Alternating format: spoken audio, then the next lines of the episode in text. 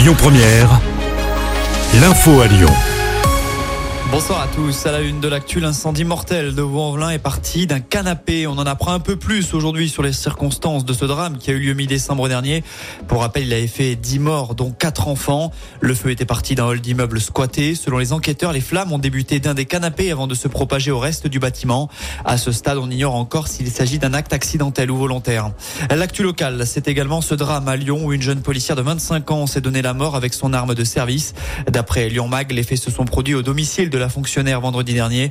La victime était affectée de nuit au service police-secours dans le centre-ville lyonnais. Une enquête est en cours. Autre macabre découverte dans la région, le corps d'un enfant de 5 ans a été retrouvé dans une baignoire à Annecy. Sa mère, une femme de 39 ans, a été mise en examen et placée en détention provisoire. Ce sont des voisins qui avaient donné l'alerte. La mère de famille nie, elle, toute implication dans la mort de l'enfant et elle affirme avoir été victime d'une agression. Dans le reste de l'actu, cette nouvelle journée de mobilisation le 13 octobre prochain, l'annonce a été faite par les syndicats. Parmi les revendications, notamment l'augmentation des salaires dans un contexte d'inflation.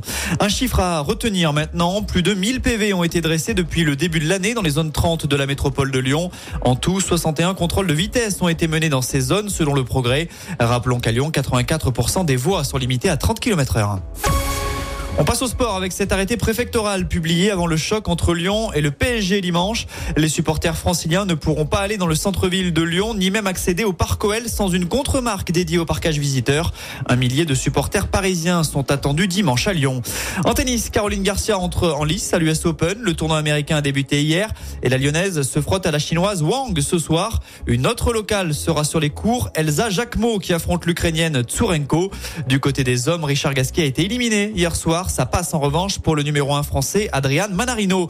Et puis enfin en basket, les Bleus sauvent l'honneur. D'ores et déjà éliminés de la Coupe du Monde, la France a battu le Liban en troisième match de phase de poule cet après-midi. Succès 85 à 79.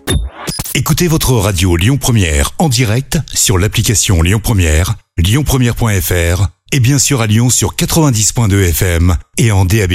Lyon Première